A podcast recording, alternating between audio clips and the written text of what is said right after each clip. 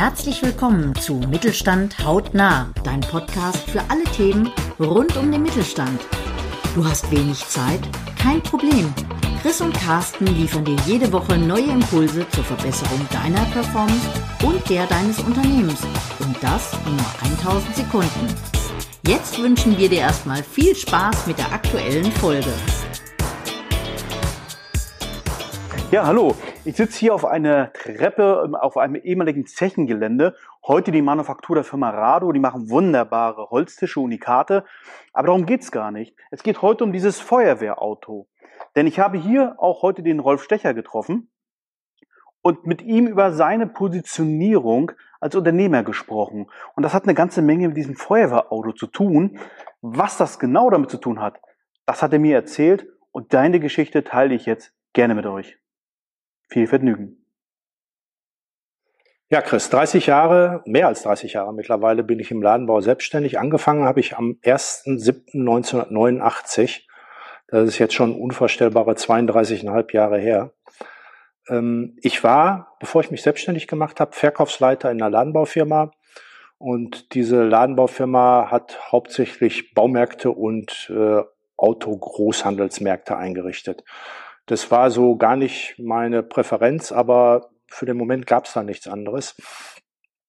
Und dann trat die äh, Phobis Mikrocomputergruppe an mich heran und äh, hat mich gefragt, äh, ob ich für die Einrichtungen kreieren könnte. Noch damals als Angestellter. Ähm, relativ schnell danach äh, haben die Leute mich gefragt, ob ich mich nicht selbstständig machen möchte, weil sie mich unterstützen wollen. Und dann kam das große Problem, dass ich mich als Marke erstmal definieren musste. Weil es gab auch 1989 am Sektor Ladenbau eigentlich schon fast alles. Es gab super billig. Schon damals konnte man äh, Leineinrichtungen aus dem Ostblock kaufen, das war kein Problem. Es gab super teuer.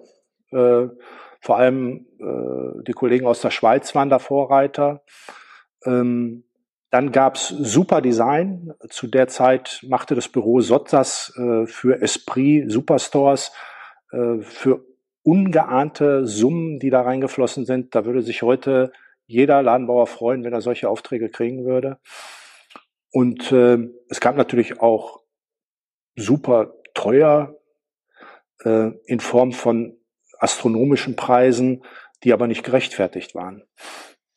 Also habe ich da gesessen in meinem Büro, das war eine Doppelgarage, und habe mir überlegt, wie werde ich mich denn jetzt selber positionieren? Da kam relativ schnell die Idee, dass man ein bisschen was von allem machen könnte.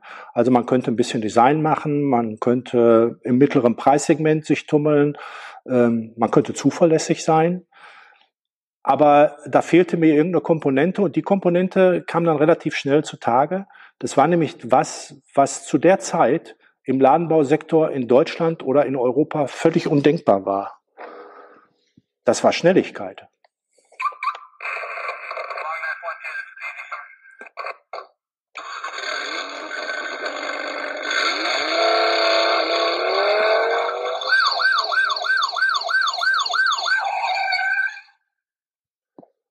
Und das war letzten Endes der Schlüssel zu meinem Erfolg im Bereich Ladenbau, weil wir am Ende des Tages imstande waren, ich nenne einfach mal zwei Kernzahlen.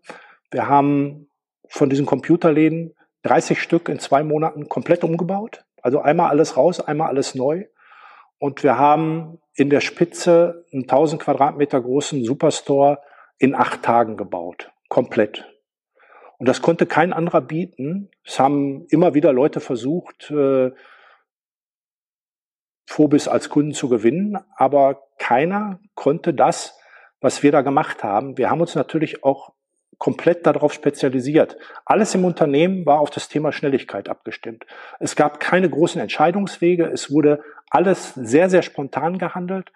Und am letzten Ende waren wir im Büro genauso schnell wie die Moteure waren. Wir haben teilweise aus dem Auto heraus schon Pläne telefonisch damals kommuniziert, damit die Pläne schon halbwegs fertig waren, wenn wir wieder im Büro waren.